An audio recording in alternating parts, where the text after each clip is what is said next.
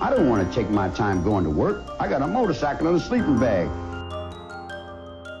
I knew I was sick or evil or both. I'll plead not guilty right now. And your grandeur Histórias do crime.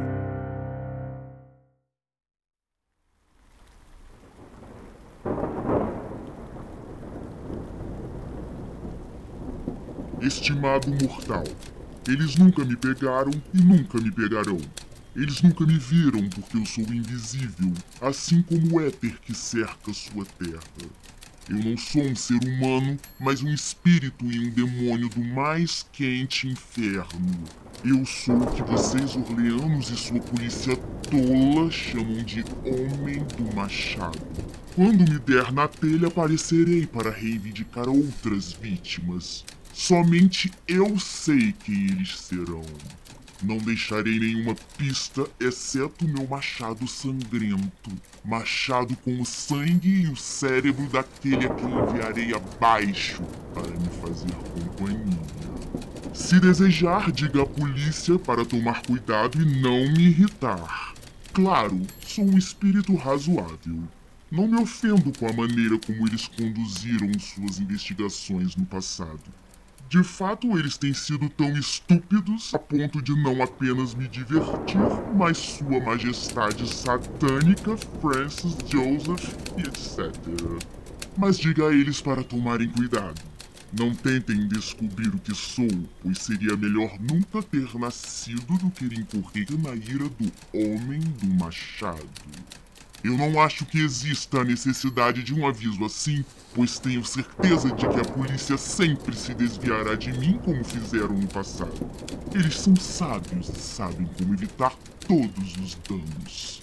Sem dúvida, vocês, orleanos, pensam em mim como o assassino mais horrível. O que sou, mas eu poderia ser muito pior se quisesse.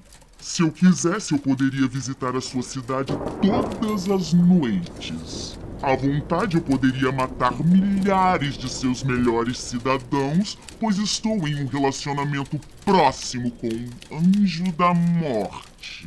Agora, para ser exato, à meia-noite e 15 minutos da próxima terça-feira, vou passar por Nova Orleans novamente na minha infinita misericórdia, farei uma pequena proposta a vocês. Aqui está. Gosto muito de jazz e juro por todos os demônios das regiões inferiores que toda pessoa será poupada cuja casa uma banda de jazz estiver tocando no horário que acabei de mencionar.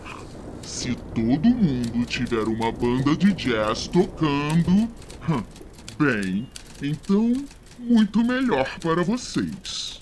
Uma coisa é certa: alguns de vocês não tocarem jazz na terça-feira à noite, se houver, receberão o machado. Bem, como estou com frio e anseio pelo calor do meu nativo tártaro, já é hora de deixar seu lar terrestre. Eu cessarei meu discurso na esperança de que você publique isso para que eu possa me dar bem com você. Eu tenho sido, sou e serei o pior espírito que já existiu de fato ou de fantasia. O Homem do Machado.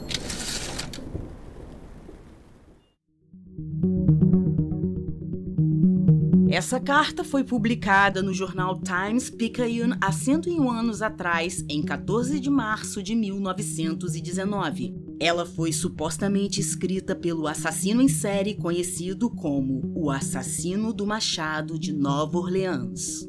A história deste maníaco assassino começa em 22 de maio de 1918, quando Joseph Catherine Maggio foram degolados e mortos a machadadas por alguém que invadiu a casa mercearia onde moravam. Um mês depois, Louis Besumer e sua namorada Anne Harriet Lowe foram atacados por um homem com um machado dentro de sua própria casa mercearia. Os dois sobreviveram, mas Lowe faleceu pouco mais de um mês depois em decorrência dos ferimentos. Em 10 de agosto de 1918, o barbeiro Joseph Romano foi assassinado com uma machadada na cabeça. Outras pessoas foram atacadas, como uma mulher grávida que sobreviveu. Em todos os casos, o assassino em série entrava pela porta dos fundos com um cinzel. Charles Cortimiglia, um imigrante que vivia com sua esposa e filha de dois anos na esquina da Avenida Jefferson com a Second Street em Gretna, Louisiana, subúrbio de Nova Orleans, teve um encontro nada agradável em 10 de março de 1919 com o homem do machado. Gritos vindos de sua casa chamaram a atenção de um vizinho. Quando o vizinho chegou lá, descobriu que a família de Cortimiglia havia sido atacada. Cortimiglia, sua esposa e filha levaram golpes na cabeça, mas apenas a pequenina filha de Cortimiglia, Mary, morreu com uma machadada na nuca. Em 10 de agosto, o homem do machado atacou Steve Boca. Ele levou um golpe de machado na cabeça, mas conseguiu correr para a casa de um vizinho.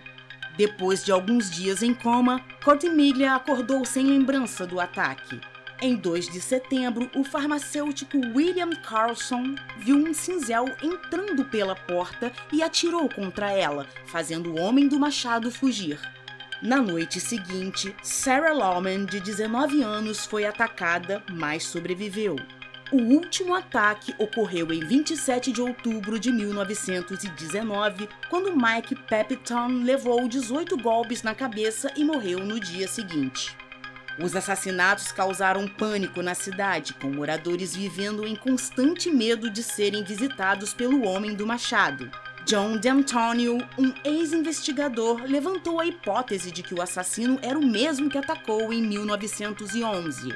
Na verdade, ataques de um homem com machado vinham desde 1910, mas foi apenas em 1911 que ele fez a primeira vítima, Joe Davy.